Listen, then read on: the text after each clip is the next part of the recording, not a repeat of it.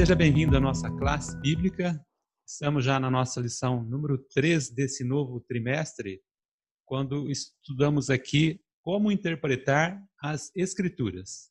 Seja bem-vindo à nossa classe e convido você agora a conhecer um pouco mais aqui dos componentes que estão participando, aqui, os instrutores, os nossos instrutores bíblicos de hoje. É, alguém quer mandar um abraço para alguém? Fiquem à vontade. Bom dia a todos, eu sou a Jane. É, muito bom estarmos juntos novamente, né, para estudar a palavra de Deus. E eu sou casada, né, meu esposo se chama Edson e tenho dois filhos, o Guilherme e a Vitória. Manda um beijão para ele. Bom dia, bom sábado. É, meu nome é Daniel, é, sou casado com a Marta. Manda um beijão para ela aí. É, espero que todos aproveitem esse momento para aprendermos um pouco sobre a palavra de Deus. Hoje nós temos um tema muito importante. Bom dia a todos. Eu sou casada com o Carlos. Tenho três filhos, mas são cachorros. eu mando um abraço para ele aqui e a todos vocês que estão aí de quarentena, mas que possamos juntos, né, tendo a certeza que Jesus está conosco nesse momento de estudo agora. Muito bem. Eu inicio fazendo uma uma comparação com a criação do mundo e Jesus. O que a gente tem que levar em conta aqui que nos dias de Cristo, a, a escritura a qual ele se referiu era o Velho Testamento, certo? Não existia o Novo Testamento, já que o Cristo, né, o Jesus, o Messias, ele era o Evangelho. Pela palavra de Deus, todas as coisas foram criadas. Quando a gente faz uma ligação com João, quando João diz que Jesus era o Verbo e todas as coisas foram feitas por ele, sem ele nada do que foi feito se fez, nós vemos que Jesus, então, é o próprio Criador lá de Gênesis, juntamente com a divindade. Olha que interessante, Jesus, aqui, se revestido da humanidade, ele usa a palavra, quando ele viveu aqui, para fazer seus milagres, e isso dá uma conexão lá com a palavra de Gênesis, né? Porque tudo que Jesus fez aqui, pela sua palavra, as coisas iam acontecendo. E é para nós hoje difícil compreender como as pessoas não percebem isso, né? Essa ligação da divindade de Cristo com a sua criação e como ele viveu aqui na Terra. Praticamente o que ele fez aqui foi uma extensão daquilo que ele é, era na sua própria divindade, embora fosse aqui revestido da humanidade. Eu convido você então a é, curvar a fronte, né, fechar os olhos. Vamos fazer uma pequena oração agora que vamos abrir então esta palavra que é a palavra de Deus. Vamos lá. Nosso bom Deus, te agradecemos porque estamos aqui mais uma vez para estudar a tua palavra. Que ela seja viva, seja transformadora em nossa vida. Que possamos compreendê-la através da ação do teu Espírito em nossa mente neste momento. Em nome de Jesus. Amém. Amém. Jesus, porém, respondeu: Está escrito: Não só de pão viverá o homem, mas de toda palavra que procede da boca de Deus. Neste verso aqui, que é o especial da semana, vemos já uma conexão.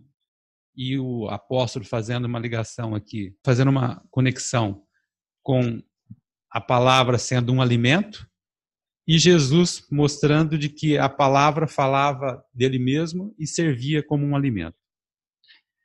Bom, vamos a começar com você, Daniel. O que, que você traz para a gente aí como introdução desse assunto? O que, que tem a ver aqui Jesus, os apóstolos, falando da Bíblia, isso relacionado com os nossos dias de hoje? Será que todas as pessoas concordam com isso? Nós necessitamos de alimento para viver. Né? Sem alimento nós não conseguimos viver. É, com pão integral e água, uma pessoa vive muito bem. Né? E agora nós vamos viver só de pão e água? Não é? é agora, mas segundo a declaração de Jesus, é, o pão somente nos garante a vida física por algum tempo, né? E depois é, nós morremos. E não tem como evitar, pois é o ciclo da vida. Isso é, é da nossa é, fisiologia. É, o que Deus disse e que foi escrito na Bíblia, isso é o que tem o poder de nos levar à vida eterna. Agora, é, nos faz perguntar, né? Uma pergunta aqui para nos para nós fazermos uma reflexão. Por que a Bíblia tem esse poder? Né? É, como nós vimos na lição passada, nós falamos muito sobre a Bíblia. E, e não é um poder mágico que quando lemos a Bíblia e, é, e misteriosamente ganhamos a vida eterna. Não é nada disso. Nós precisamos é, é de dedicação, né? E, e na Bíblia está o plano de Deus para termos perdoados os nossos pecados, né? Para nós para sermos purificados de nossos males, de nossa natureza pecaminosa. E nós só vamos conseguir isso lendo a Bíblia, buscando informações sobre o Espírito Santo, né? É, e nós precisamos de ler a Bíblia para sermos seres perfeitos na visão de Deus, né? E, e existe um plano para nós, e assim está escrito na Bíblia. E, e Deus é quem elaborou esse plano e revelou ele para nós, né? E tudo isso por intermédio da Bíblia. E, e como já sabemos, ao lermos este livro, é, com a devida reverência, respeito, né? É, sabemos que o Espírito Santo vai influenciando nossa mente e a nossa inteligência para a devida compreensão, tá? E também santificação. É, e dessa forma nós precisamos nos entregar plenamente nesse estudo, né? E, e é por ser assim, né? É, porque a Bíblia leva de volta ao nosso Criador. E também porque Satanás está tão obstinado também a combater esse livro. E para isso nós precisamos nos fortalecer sempre. Muito bem. Para quem está com o guia de estudos, estamos aqui na parte de domingo, iniciando agora a parte descritiva da semana, e o título é Está Escrito. Praticamente no início do seu ministério, é, Jesus já dá a base, já deixa claro qual seria a fundamentação dos seus ensinos, não é, Jane? É verdade. Nós vemos aqui que o momento crucial na história terrestre foi quando Satanás tentou Jesus após o seu batismo e a experiência que ele teve no deserto. O interessante é que apenas 40 dias antes, o pai havia dito no batismo, o seu filho, né? Ele disse: Este é meu filho amado em quem me comprazo. E o inimigo desafiou essa afirmação que o próprio Deus falou ali. Jesus era quem seu pai disse que ele era mesmo, será? E nisso aparece Satanás, tentando no deserto. E quando ele aparece a Jesus, ele aparece com, quatro, com três perguntas, e eu gostaria de estar comentando cada uma delas. A primeira pergunta, ele se refere ao apetite. É, e Jesus responde o seguinte: está escrito: Não só de pão viverá o homem, mas de toda a palavra que procede da boca de Deus. Aliás, é o nosso verso de abertura da lição, né? Jesus está citando as escrituras aqui. Lá em Deuteronômio, no capítulo 8, no versículo 3, é falado essa frase também. Jesus estava se referindo aqui, esse contexto, é, é uma divina providência que Deus fez no passado, né? Quando os antigos israelitas vagaram no deserto por 40 anos. Deus o sustentou aqui, para que ele confiasse nele totalmente. Então, essa passagem, quando Jesus diz a Satanás, né? Ele estava dizendo a ele: Meu pai, que sustentou Israel por 40 anos, também me susterá. Confio apenas na Sua palavra, porque sei que Ele não é apenas a fonte de sustento, mas a fonte da própria vida. Então, essa foi a primeira tentação que Satanás colocou ali para Jesus. A segunda, ele tem a ver com os reinos e a glória do mundo. E sabe o que Jesus respondeu? Está escrito: Ao Senhor teu Deus adorarás, e só a Ele darás culto. Tudo isso que eu estou falando está em Mateus, no capítulo 4, tá? Nos versículos 1 a 11. E a terceira tentação é com relação ao amor e a exibição e a presunção. E Jesus respondeu a Satanás: Também está escrito: Não tentarás o Senhor teu Deus. O interessante é que Jesus respondeu as três perguntas com está escrito, né? Isto é, ele foi diretamente à palavra e nada mais para lidar com os ataques de Satanás. E essa é uma lição muito poderosa para nós hoje, né? Nós também devemos responder, estar sempre prontos com o está escrito, porque a Bíblia é o nosso guia supremo. A Jane mencionou aí que Jesus ele atacou Satanás com o está escrito, né? Que é a palavra de Deus. a lei, é, hoje há muita controvérsia em relação a isso, né? principalmente o texto base aqui, né, de Mateus 5, 17 a 20, onde as pessoas, maioria das pessoas, talvez por desconhecimento, né, diz que Jesus revogou a lei. No verso 5, no verso 17 do capítulo 5, diz assim: Não penseis que vim revogar a lei ou os profetas. Não vim para revogar, vim para cumprir. É, essa palavra cumprir aqui, o sentido dela é não como fim, mas como propósito. Né? Por exemplo, tem um texto que diz assim: ó, o fim da lei, ah, o fim da lei é Cristo, quer dizer, o propósito da lei é Cristo, né?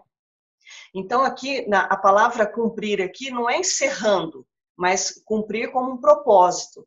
Tanto que na sequência aqui, se você perceber no verso 18, diz assim: porque em verdade vos digo até que o céu e a terra passem, nem um jota ou um tio jamais passará da lei, até que tudo se cumpra. Então, a, a, o ensinamento de Jesus aqui sobre a lei, que foi dado aos seus discípulos, é a obediência à palavra de Deus e à sua lei. Então, fica meio assim controverso eu dizer que eu obedeço à palavra de Deus, mas eu ignoro a lei de Deus, porque as duas andam de mãos dadas ali. Jesus ele ensinou seus discípulos a obediência à palavra de a sua lei, né? Então não existe nenhum indício aqui na Bíblia de dúvida de acerca da autoridade e relevância das escrituras em que a lei não esteja dentro inserida, né? Ao contrário, Jesus constantemente se referiu a elas como fonte de autoridade divina.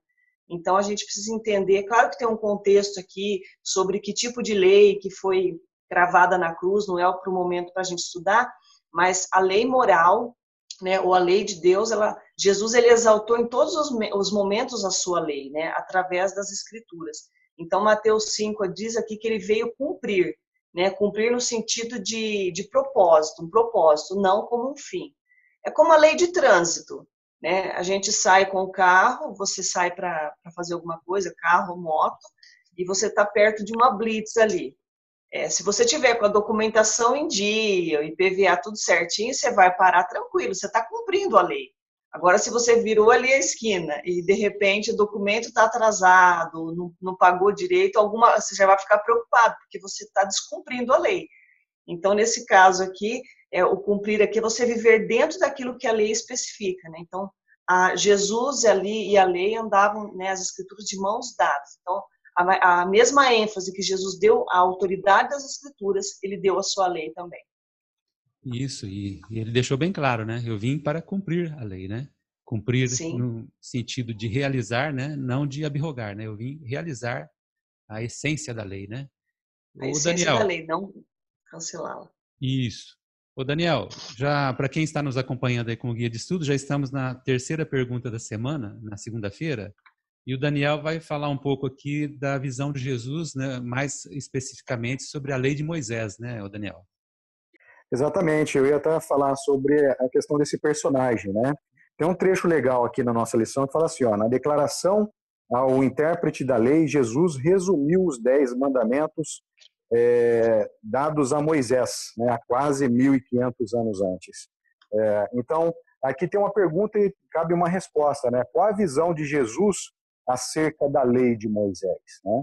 E nós precisamos ir à Bíblia lá, em Mateus 22, 37 a 40, é, para podermos entender melhor. Né?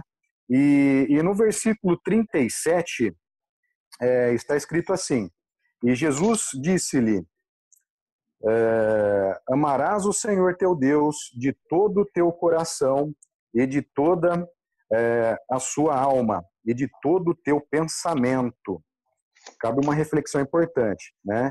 E também agora no versículo 38, é, diz assim, ó, é, primeiro, é, este é o primeiro grande mandamento.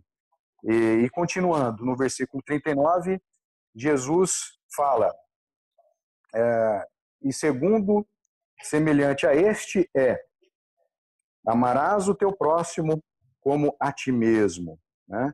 Jesus, é, completando aqui, ele considerava que a lei de Moisés é, se resumia em amar a Deus e amar também ao próximo, né? que também é hoje algo que nós devemos praticar né? é, diariamente.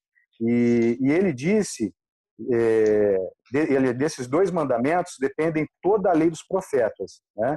Que está lá em Mateus 22, 40. É, assim como a expressão a lei e os profetas Jesus também é, enalteceu o Antigo Testamento, é, pois esta é uma maneira abreviada de se referir à lei, é, aos profetas e aos escritos, tá? É, ou as três divisões do Antigo Testamento. Então, são situações que nós devemos ficar atentos, atentos né, na Bíblia para podermos ter uma melhor compreensão. Muito bem. Então, vamos dar uma recapitulada aí. Jesus é a essência das Escrituras, já que ele é a própria palavra, ele é o Evangelho, e ele fala do Evangelho, ele fala da palavra e dá o conselho para que a gente siga a palavra.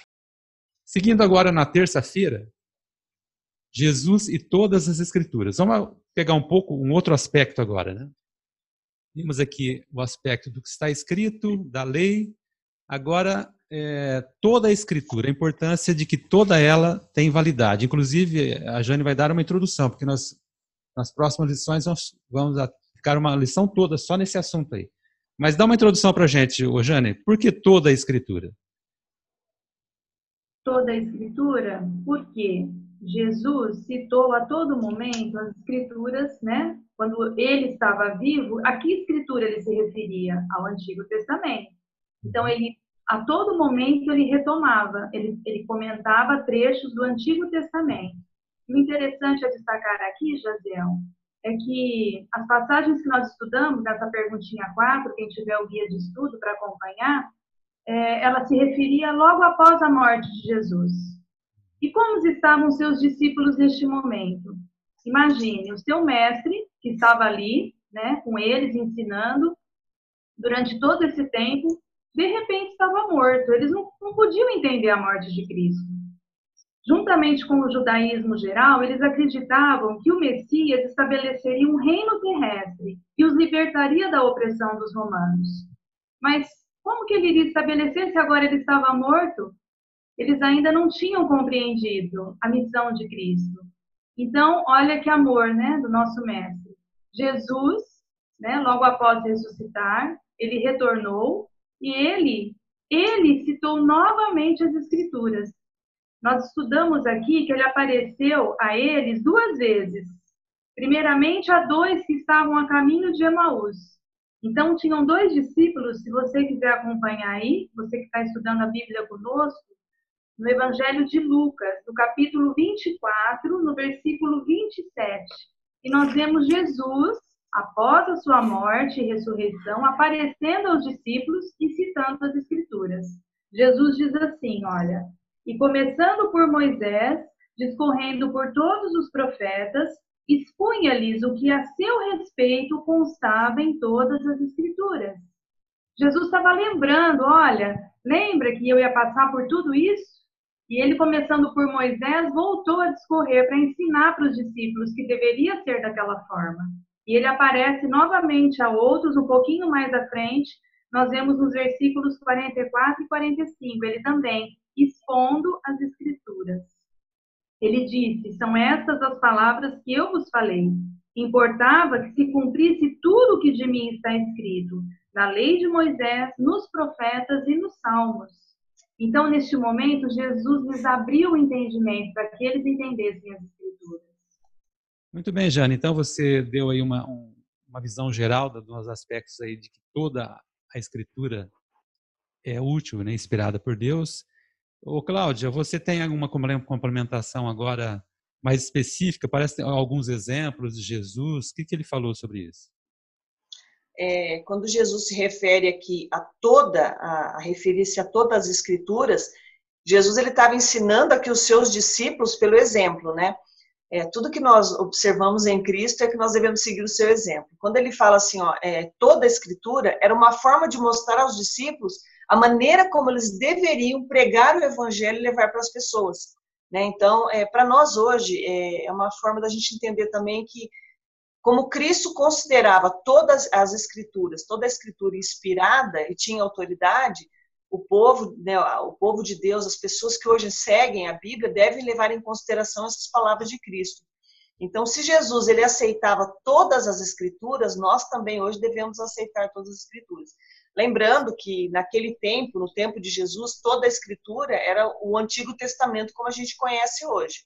Porque a gente vê muitas pessoas hoje dizendo, olha, a gente aceita o Novo Testamento, mas o Antigo Testamento foi, foi abolido, não há mais necessidade de se guardar as coisas que estão no Antigo Testamento. Não é isso que Jesus ensinou, né? Como a Jane havia mencionado a passagem ali de Lucas 24, 27, então Jesus diz toda a Escritura, né? E ele diz também, toda a Escritura foi inspirada por Deus, né? E é interessante que em Mateus 28, do verso 18 a 20, na ocasião que ele, ele, ele diz aos discípulos e diz para nós hoje que toda autoridade lhe foi dada no céu e da terra, ele, ele enfatiza aí que essa autoridade permanecia fundamentada em seu Pai em toda a divindade, pois ele diz assim, ó, ide, portanto, fazei discípulos de todas as nações, batizando-os em nome do Pai, do Filho e do Espírito Santo. E aí ele vem então com a passagem chave, ele diz assim, ó, ensinando-os a guardar todas as coisas que vos tenho ordenado. Que todas as coisas é essa? Toda a escritura daquele tempo que eles tinham conhecimento, mas vamos trazer para nós hoje. Hoje, quando nós vamos com a mensagem né, de Jesus, eles assim, ensine todas as coisas que vos tenho deixado, o Antigo e o Novo Testamento. Então, toda a escritura aqui, né, o Antigo e o Novo Testamento, foi é, ordenado por Deus que fosse ensinado às pessoas, tem toda a autoridade. Se ele acreditava assim, nós devemos acreditar hoje também. Quero retomar um pouco um verso que a Jane mencionou, lá de Lucas 24, que eu acredito que seja uma resposta, é, seja um argumento que dificulta um pouco certas pessoas a fazer essa relação que a Cláudia está falando aí, de aceitar toda a Bíblia ou não, né? E de que Jesus veio de repente e abrogou o Velho Testamento, uma coisa desse tipo. É o trecho que diz: Importava que se cumprisse tudo que de mim está escrito na lei de Moisés. Então, dá a entender de repente para muitas pessoas que quando Jesus disse isso, ele estava querendo dizer o seguinte: olha, realmente tudo que foi escrito na lei de Moisés se cumpriu em mim. Mas eu percebo aqui que é, tudo ficaria mais fácil se houvesse uma compreensão mais detalhada da palavra cumpriu aqui, né? Quando ele está dizendo tudo que havia se cumprido a meu respeito. Porque não quer dizer que quando ele diz tudo isso se cumpriu a meu respeito, que essa palavra cumpriu quer dizer que ela não tem mais validade, simplesmente se cumpriu aquilo que havia escrito nele. Jesus não está falando assim, ah, cumpriu e agora não vale mais. Então, esse sentido da palavra cumpriu, que eu acredito que seja a maior dificuldade para as pessoas é, que as pessoas têm ao interpretar esse, e dar essa interpretação diferenciada aqui. Se eles entendessem de que quando ele diz cumpriu, na verdade, ele está simplesmente dizendo, olha, em mim se satisfez tudo que foi escrito e se, está se cumprindo em mim. Não necessariamente ele está falando agora está abirrogado, já não existe mais. Então é, há um sentido aqui duplo que as pessoas acabam pegando por esse lado que na verdade não faz jus, né, a toda a outra, a toda a argumentação bíblica, né? Só esse detalhe então. Cumprir não quer dizer abrogar, cancelar, né? Cumprir simplesmente quer dizer cumpriu e que se satisfez nele, mas continua valendo, né? Continua valendo muitas coisas a partir de então. Bom, dito isso, vamos à quarta-feira. Agora, no nosso guia de estudo, chegamos aqui a um, um outro tópico dentro do estudo dessa semana. E, o Daniel, o que, que você fala para a gente sobre a origem e a história da Bíblia? Né? O que, que Jesus disse sobre isso? Exatamente isso. É, Jesus é a origem e a história da Bíblia, só reforçando, né? É, vou ler um trecho aqui nossa, do nosso manual de estudos que diz assim, ó. Jesus ensinou que a Bíblia é a palavra de Deus no sentido de que ela declara e é o sinônimo de que Deus, de, do que Deus diz. A origem da Bíblia é, se encontra em Deus e, portanto, ela contém a autoridade suprema para todos os aspectos da vida. Né? E, e aí tem, assim, até gostaria de deixar algumas perguntas, né? É, quem é Deus, né? E de onde e de quem veio a Bíblia, né? Então é importante nós acharmos o contexto disso. Deus é, acima de tudo, o Criador, né? é o que mantém todas as coisas, é o que mantém tudo, o universo. Né? E, e, falando de universo, o universo ele é grande, ele é muito grande, nós sabemos disso. E os cientistas acreditam que o diâmetro do universo é, é observável é, na verdade, 93 bilhões de anos-luz. Né? Isso é, é sabido, né? isso é aproximadamente. É, isso se refere ao que se consegue ver, né? aquilo que nós conseguimos ver por telescópio. Mas é, quanto mais existe, né, uma pergunta, quanto mais existe além do que nós podemos ver. Né? Então, alguns estudiosos defendem a ideia de que o universo seja infinito, né? falando disso de estudiosos, é, em tamanho é, e quer dizer e não tem é, fronteiras e é coisa impossível de se imaginar no nosso sentido na nossa vida hoje. Bom, pois bem, é, Deus criou tudo isso e fez com que tudo funcione bem e continue existindo. E essa é a maravilha de Deus. Né? É, agora, vamos meditar um pouco sobre o que eu falei é, dos números acima. Né? É, são enormes, é, não se consegue comparar com nada. Né? E, e, quando nós mensuramos a palavra Deus, né, é tudo. E, e isso é uma relação ao que se consegue alcançar com o mais poderoso telescópio. Né? E, e Deus é muito maior que isso. Aliás, ele é infinito. Né? Deus é infinito. E, bom, pois bem, além do de, de Criador, Deus é também o nosso Salvador, é a origem da vida, é o inspirador da Bíblia, né, que nós temos o prazer de tê-la hoje, é o autor, né, que nós temos aqui, vamos ter a seguir, é Deus. Muito bem. Bom, depois dessa ênfase, né, tão bem dada aí pelo Daniel sobre a origem, fazendo a correlação assim, Deus como originador de tudo e também da sua palavra, Ô, Jane, então entra em ação aí, Jane. O que, que você diz aí sobre os aspectos e os eventos históricos relacionados com Jesus? Jesus, ele tratava constantemente pessoas, lugares e eventos do Antigo Testamento como verdade histórica. Ele usava nas suas falas. E nós estudamos aqui, né, pelo guia, várias passagens Jesus citando o Antigo Testamento, eventos e pessoas. Como, por exemplo, em Mateus, no capítulo 12, versículos 3 e 4, ele escreveu sobre Davi, né? Quando ele e seus companheiros tiveram fome e comeram os pães da proposição. Ele citou a respeito de Eliseu, ele citou a respeito de Adão e Eva, né? Desde o princípio, a criação de Deus os fez homem e mulher, em Marcos, no capítulo 10 pelo guia aqui, nós conseguimos ver várias passagens de Jesus sempre citando pessoas e eventos. Ele também comentou sobre é, Noé, né? Porquanto, assim como nos dias anteriores ao dilúvio, comiam e bebiam, casavam-se, davam em casamento, né? Então, a gente vê aí no Mateus, no capítulo 24, versículo 38, ele citando Noé. Todos esses personagens e eventos eram do Antigo Testamento.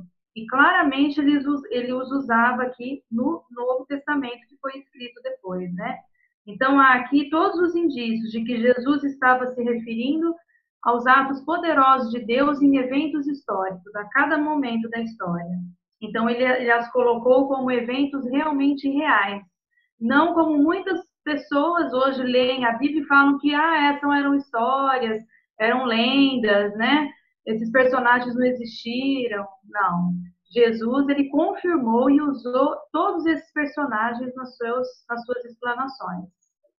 É, é incrível mesmo pensar dessa forma, né? Que muitas pessoas acreditam em Jesus, no que ele disse, mas não acreditam no que ele se referiu, né? Ele mesmo usou, né? Muitas vezes ele a própria. Mesmo usou, não tem como negar, história, né? né? Então a, a suma que se fica é o seguinte: embora às vezes na palavra humana, mas Deus é que é o autor da declaração, certo? Isso que tem que ficar bem específico, né? O autor da declaração é Jesus, é a divindade, embora dita por palavras humanas. Na quinta-feira agora, para quem está com o guia de estudo, vamos seguir com mais um tópico desse aspecto do que estamos abordando essa semana. E vamos falar um pouco agora, agora sim, os apóstolos, né? Falaram até agora enfatizamos bastante a pessoa de Cristo. E os apóstolos, como eles abordaram a, a, a palavra, a escritura, que ênfase que eles deram? Ô, Cláudia, o que, que você tem a dizer para a gente?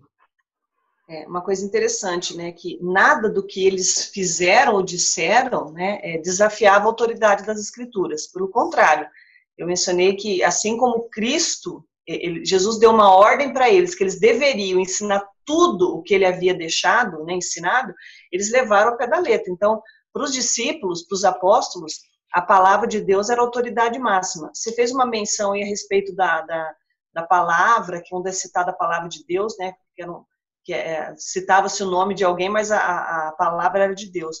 Eu achei interessante, porque aqui em Atos capítulo 4, Existem alguns textos também, né, aqui em Atos e, alguns versos né, em Romanos, falando que quando eles citam a, a, as Sagradas Escrituras, às vezes eles trocam o nome, né? Vou dar um exemplo aqui, ó. Por exemplo, em Atos 4, um pouco antes de receberem a plenitude do Espírito Santo, os discípulos louvavam a Deus pelo livramento de Pedro e de João. E em seu louvor, eles levantaram as vozes, reconhecendo Deus como Criador e admitindo que ele havia falado por meio de Davi, seu servo. Então, interessante, em Atos 13, 32 a 36, Davi foi citado por Paulo, mas as suas palavras são atribuídas a Deus, né? No verso 32, assim, o que Deus prometeu aos nossos antepassados. Existe uma outra passagem também, que fala Romanos 9, 17, onde se esperaria que Deus fosse o primeiro sujeito, Paulo usa o termo escritura, e ele afirma assim, porque a escritura diz a faraó, ele cita aqui o texto lá quando o povo foi liberto do Egito. Mas o que, que a gente entende aqui? É, aqui diz o seguinte, que no lugar de Deus, a, palavra escritura está no lugar de Deus, mostrando quanto a palavra do Senhor está intimamente ligada ao próprio Criador. Então a gente vê assim muitas citações no Novo Testamento relacionadas a eventos do, do, do Antigo Testamento, em que às vezes o nome de Deus não aparece, ele põe o nome de Davi, ou a palavra diz a Faraó, mas essa palavra que é o que você mencionou no início, que é o próprio Deus, né? Né João, capítulo 1, fala, né? No princípio era o verbo, o verbo estava com Deus e o verbo era Deus. Então, os discípulos, eles levavam muito a sério a palavra de Deus aqui, né? E, na verdade, todos eles confiavam uniformemente no Antigo Testamento como a palavra de Deus. Só para você ter uma ideia aqui, para os nossos amigos entenderem, no Novo Testamento existem centenas de citações do Antigo Testamento. Aí um estudioso ele fez uma compilação desse, dessa, dessas citações. E ele criou uma lista de 2.668 referências específicas, sendo 400 do livro de Isaías, 370 dos Salmos e 220 de Êxodo, né? Interessante isso. Aqui a gente tem mais outras citações, ele só é, destacou algumas aqui. Então, quando você vai ao Novo Testamento, você encontra várias referências ao Antigo Testamento. Por quê? Porque os discípulos entenderam que aquela era a palavra de Deus e eles assimilaram aquilo. Para nós hoje, a palavra de Deus, como eu já mencionei, é o Antigo e o Novo Testamento. A gente não separa. O que é antigo ficou para trás, só temos o Novo Testamento. Vamos deixar o Novo Testamento de lado? Só... Não, é toda a Bíblia, né? o conjunto dos 66 livros. Né? E os discípulos, então, tinham isso. Né? Tudo isso confirma que as escrituras do Antigo Testamento são fundamento sobre o qual repousam agora os ensinamentos de Jesus e os apóstolos, que é o Novo Testamento que nós temos, né?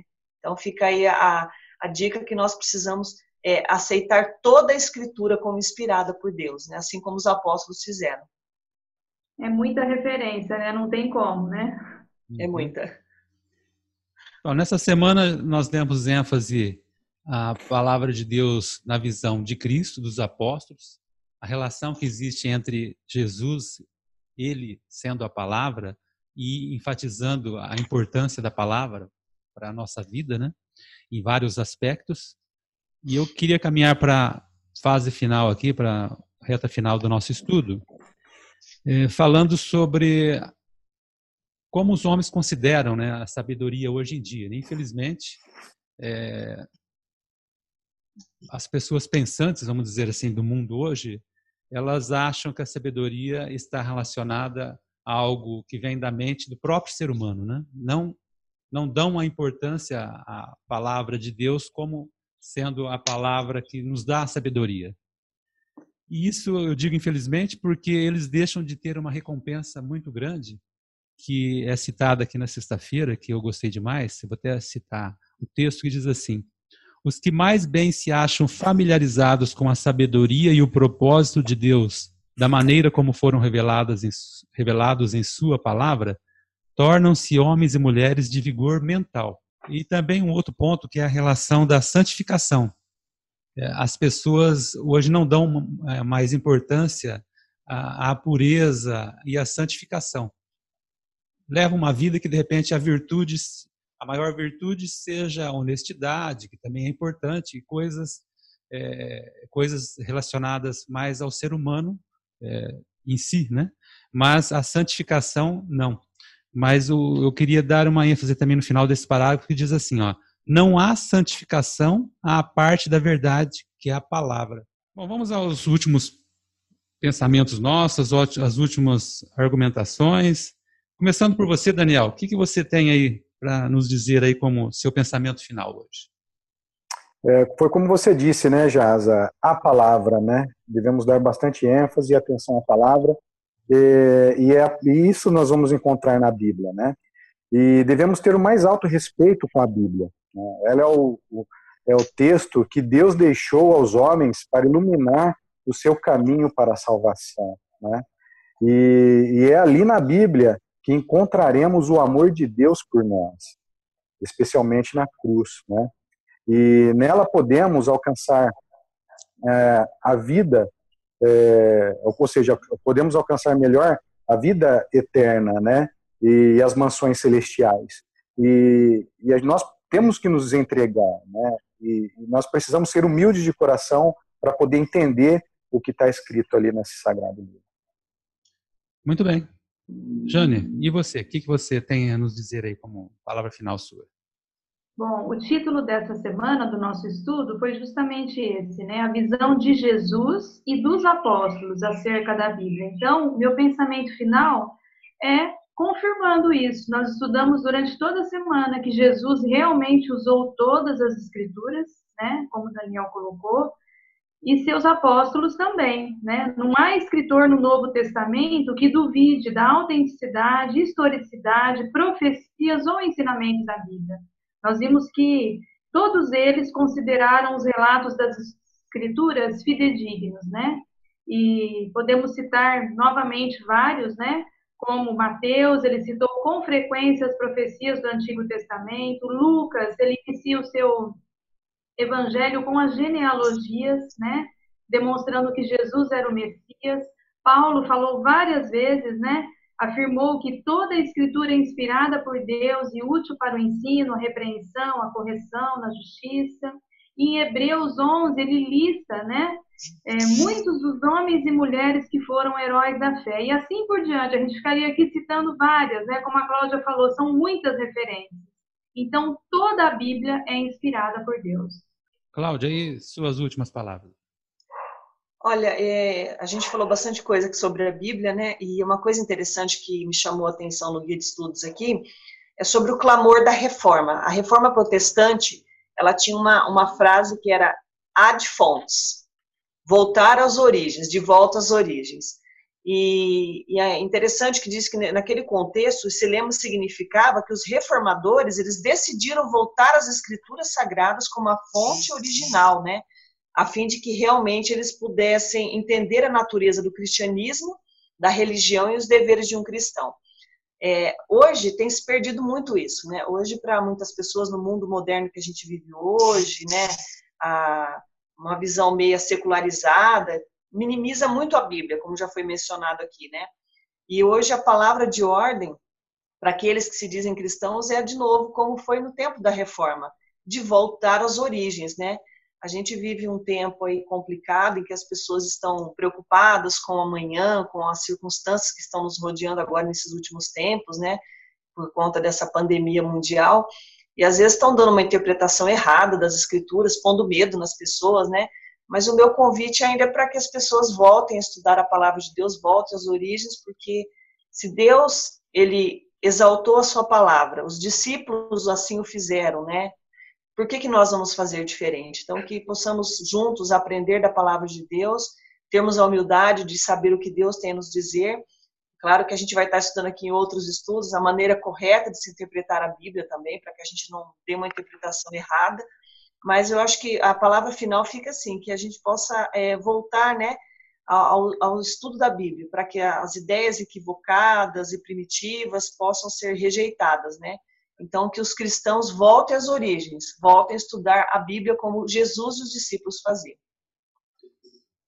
Eu queria complementar o que a Cláudia acabou de mencionar, na parte de sexta-feira, com quem está com o guia de estudo, com alguns exemplos né, da, dessa, dessa fuga aqui da, da verdade, já que hoje o grande problema é, é essa visão que muitas pessoas têm, mesmo dentro do mundo cristão, de que a palavra ela acaba sendo subjetiva, é, faz muita analogia fora da realidade do texto, né? E olha só os exemplos que hoje muitas pessoas estão caindo. Muitos cristãos, na questão 2 aqui de sexta-feira, diz assim, ó, rejeitam a criação literal de seis dias, sendo que a, o Gênesis é bem claro da literalidade, e com isso aceitam milhões de anos de evolução, né? Recusam Adão, um Adão sem pecado em um mundo perfeito, sendo que o texto também é bem claro a esse respeito. Já não acreditam no dilúvio universal, rejeitam a existência literal de Abraão, negam a história do Êxodo, contestam os milagres de Jesus. Há quem ainda né, hoje está muito em voga né, essa questão de tentar explicar os milagres de Jesus. Sim. Pessoas que já estão rejeitando a ressurreição de Cristo como uma realidade e hoje tantas doutrinas estranhas surgindo porque não acreditam na ressurreição. Né? Se Jesus não ressuscitou, como diz o apóstolo Paulo, é vã a nossa fé, né?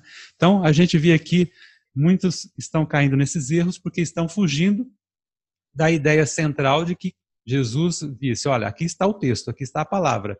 E como ela está escrita, ela é para os nossos dias também.